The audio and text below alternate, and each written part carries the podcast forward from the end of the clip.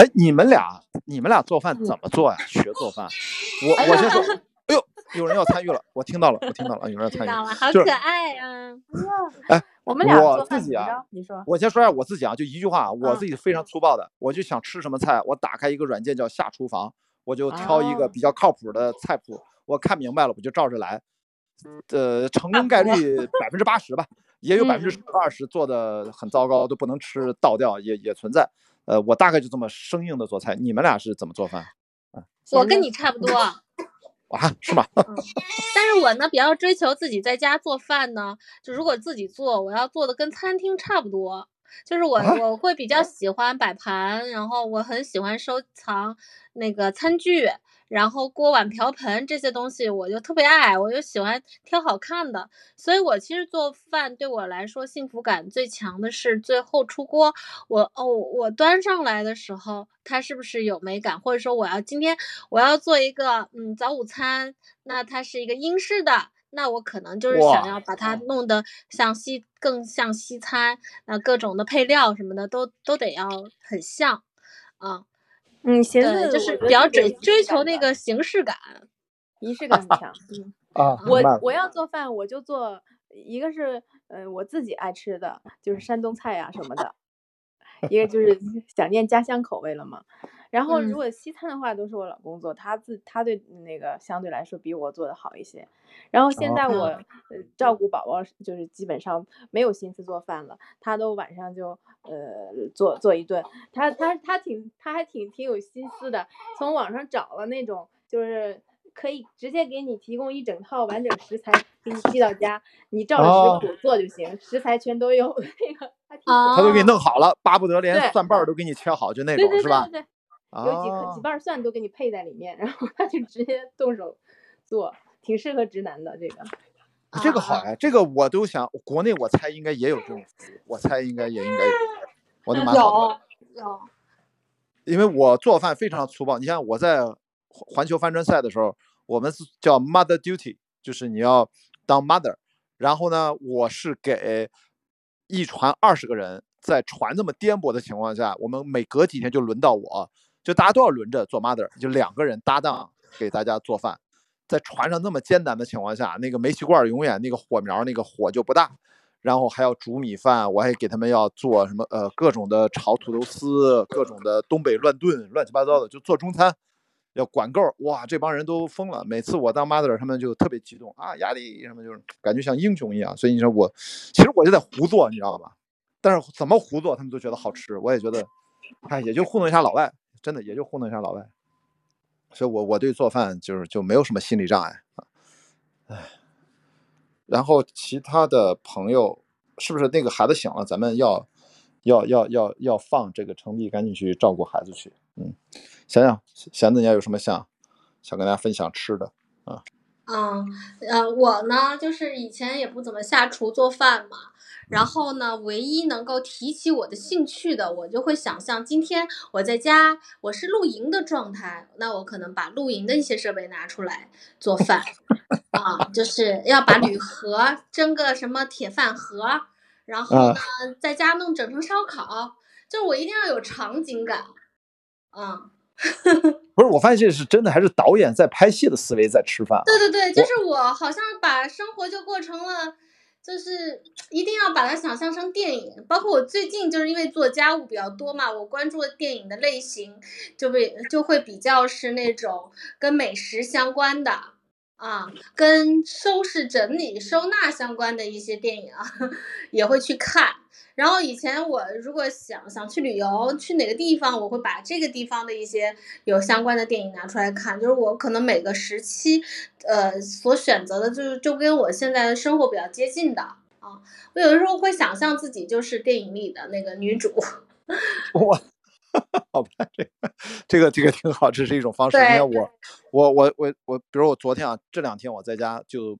如果白天吃一顿饭的时候，就是我就会做一个米粉啊啊，或者是泡面啊。其实大家会觉得对泡面有误会，其实泡面呢，现在工业化生产，它它比起我们吃的日常的很多的零食啊，它其实没有那么垃圾食品，它的油脂含量很低的。但是你要吃泡面呢，就是你搁上鸡蛋，放好多种蔬菜，然后煮出一大锅来，我经常是白煮一堆各种颜色的菜，然后把它单独盛一盘儿，然后这边煮一个面或者一个米粉，呃米粉本来有调料包，然后就是把这个菜不停的往里放，然后我也能吃很多菜嘛。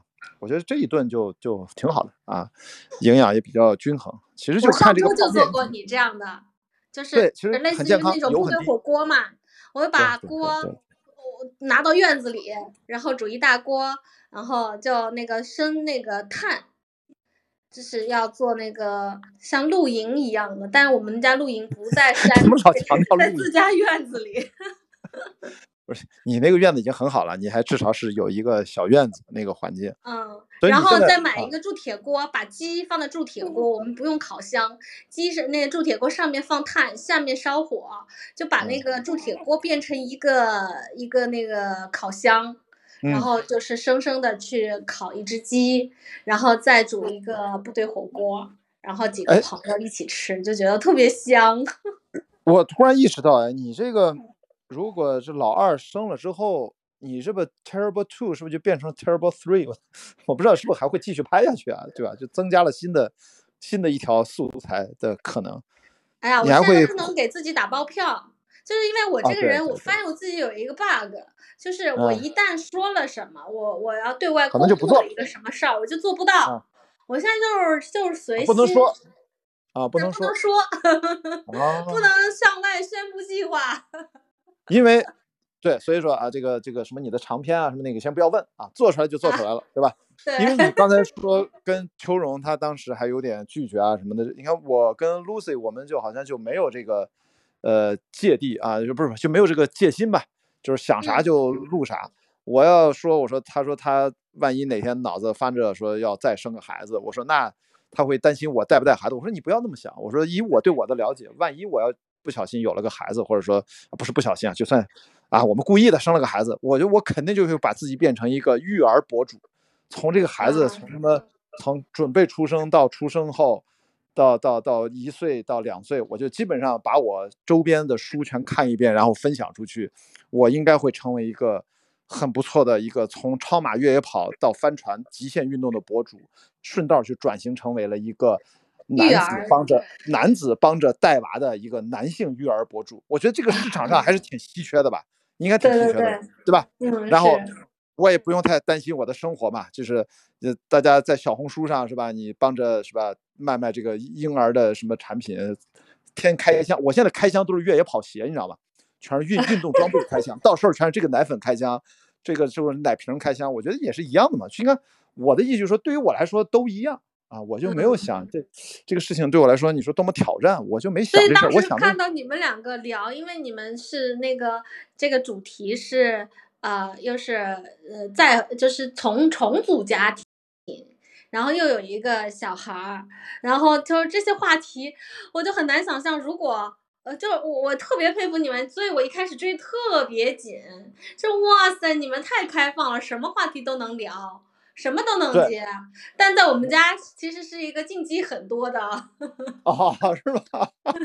也可以理解，可以理解。所以我们俩也是打算在酝酿做一个长的版本，长篇。所以嗯为什么也不更？其实跟跟你那个很像，因为啊我不是要去克利伯环球帆船赛了嘛，我就在想，最好是在我走之前，然后我请一些老同学，几个老同学来家里面帮着拍一拍。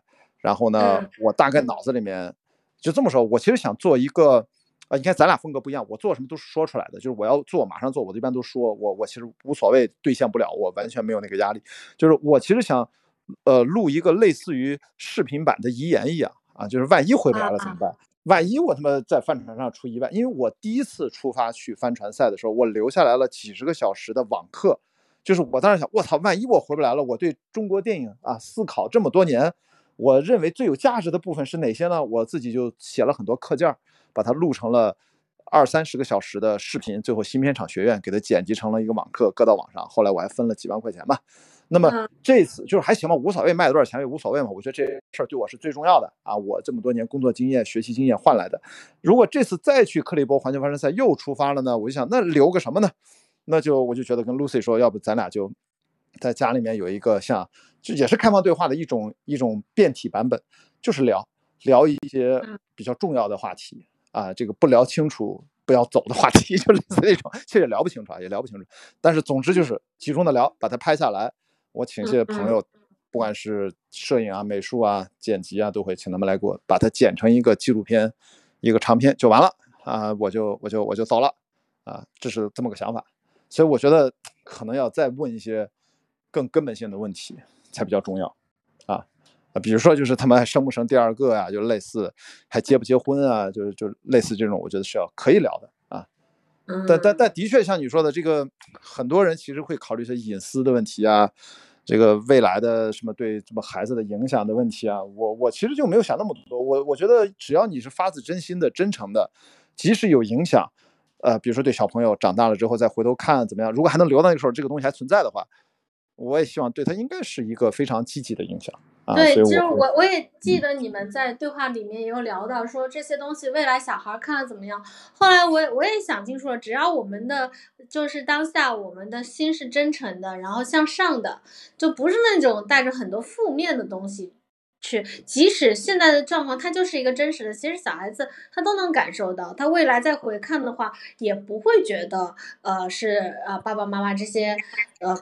给我带来了什么影响？反而可能是一些养分和他的一些珍贵的过往嘛。嗯，因为咱又不是说聊一些要躲着他不让孩子知道的事儿。我觉得如果你聊的他未来长大了就该知道的事儿，那对吧？其实其实就我觉得应该就还好。但这个真的是因人而异啊。我觉得真的是因人而异。有些人这个可能可能不可能不适合聊怎样的。这个能理解啊，所以我就这么个想法。这个片子什么时候拍，怎么拍，我还没想得特别清楚。但是我跟几个朋友打了招呼啊，没没准到时候请你来帮忙呢，到时候看。好呀，好呀，好呀。多多一个机位，因为因为我是请了国内 最厉害的摄影指导来帮我拍，这最一线的。就是我们俩聊了一些摄影的风格的问题，比如说可能是单一机位一个机器，但是我知道我怕剪辑素材也不用那么局限，我可能旁边。比如说，请你来当一个纪纪录片的一个机位都可以啊。嗯嗯。但是因为可以啊，因为他要租一个，因为我所有的钱都是自己投资啊，我得把成本压到最低，我又没什么钱。然后呢，他会用很低的一个价格拿一个专业的电影摄影机，大画幅的，然后这么来拍。他其实希望那个画面还是能够，呃，按照摄影指导的那个标准，我尽量满足嘛。那尽量的，其他的我就没有什么工作人员了啊，就是因为的确这个预算也不允许，所以我们就想拍一个。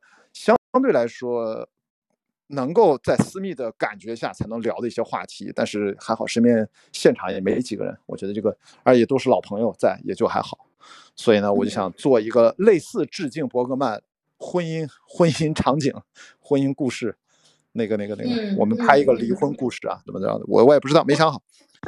但那就拍嘛就可以了，我就是个纪录片而已，我也没有什么大野心啊。我觉得就是我走之前要留下点东西嘛，嗯，好吧。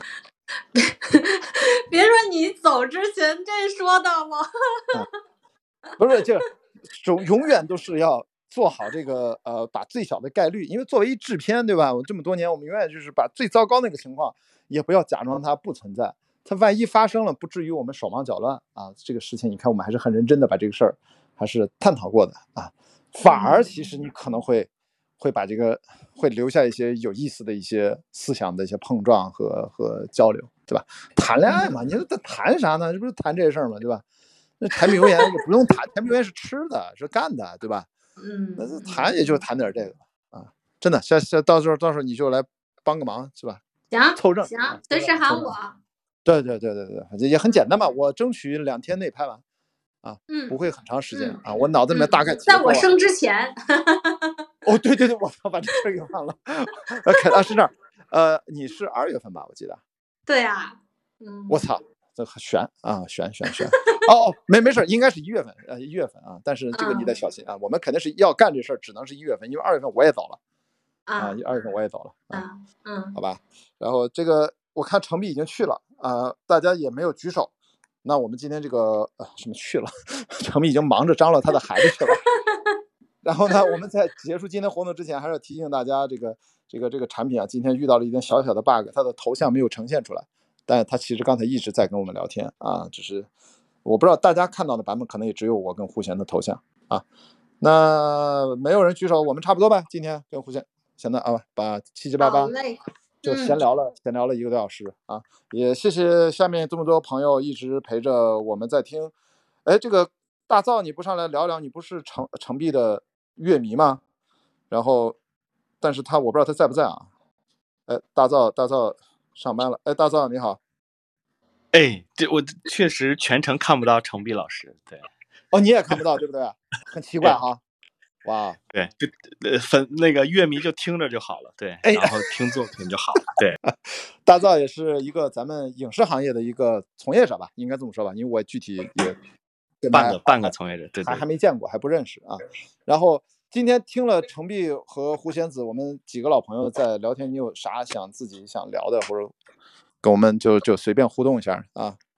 哦，我看没有，我是觉得，嗯。对，我是觉得那个音乐确实它不是夕阳产业，对，它是夕阳红产业，就是它虽然夕阳了，但它还还可以做。对，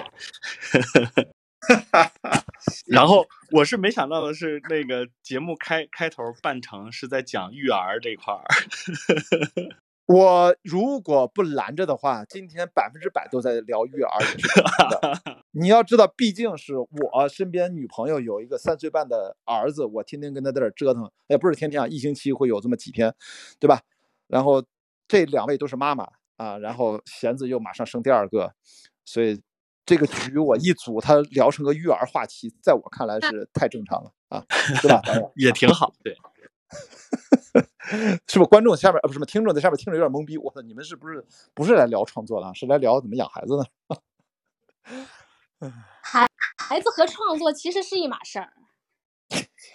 我发现是就是做饭也是创作，也跟你是一码事儿。我已经发现了，胡仙子你基本上都把什么都当成创作是一码事儿，我觉得。呃，行，大道还有什么想想聊的？我们没没了没了，我对没了啊，听的挺好的，对。好，那我看也没有人举手了，今天还一直十来个人哦。对，走之前可以给胡仙子鼓鼓掌啊！这个双击他的头像，你如果我知道大概每个人每天有十个鼓掌的额度，虽然这个鼓掌没有任何意义啊，咱们就是一个好玩，就是一个额度啊，给大造一个鼓掌，就这个鼓励，因为他这个他这个系统，你看这个掌声马上就响起来了。因为他这个可能是为了这个产品以后商业化，可能是不是当做打赏用啊？如果你聊得特别好，就给你一个鼓励啊。我猜啊，现在没有任何意义，现在也也不变现，也不干也不干啥的，就图个乐吧。嗯嗯。好，谢谢各位，我们今天再次感谢忙着去照顾孩子的程璧啊，程姑娘，还有胡仙子胡导演，然后他们在东京和北京的某个地方啊，我们在这儿相遇了，聊个一个多小时的开放对话吧，闲聊天。好，也谢谢大灶上来跟我们的就就打了个招呼，那今天就就到这里，好吧，仙子，然后好嘞，一月一月份的拍摄跟大家聊天，好，一月份的拍摄我提前跟你联系啊，好吧，一切顺利，嗯，好嘞，拜拜，拜拜，拜拜，拜拜，拜拜，关房间了，拜拜，嗯。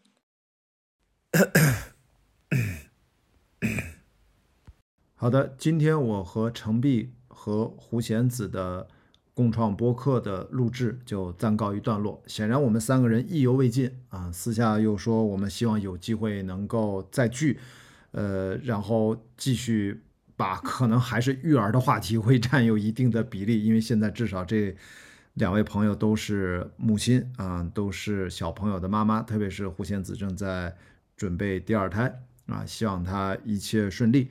好，那最后呢，我还是要跟大家提醒一下，我这次也在测试，在一期的共创播客里面分成几部分，然后会给大家口播种草一下我最近呃几款一直在用的产品啊，也可能是服装，也可能是装备，但是我今天就聚焦在呃种草 AG One 小绿粉，呃一种。包含七十五种均衡营养元素的日常的补剂。注意啊，七十五种不是包罗万象啊，它其中维生素 DK 和 Omega Three 鱼油不包含。所以呢，你在微信小程序搜索 AG 服务，然后用我个人专属的优惠码 YADI 四个拼音字母，就是雅迪的拼音 YADI，就可以得到专属的买十二个月。就可以送一个月的特别优惠，并且送你一年份的维生素 DK，好吧？这就是我也是不会占用大家太多时间，跟大家做一个简单的口播种草。那我们今天这期关雅迪共创播客就完全结束了，我们下一集再见，拜拜。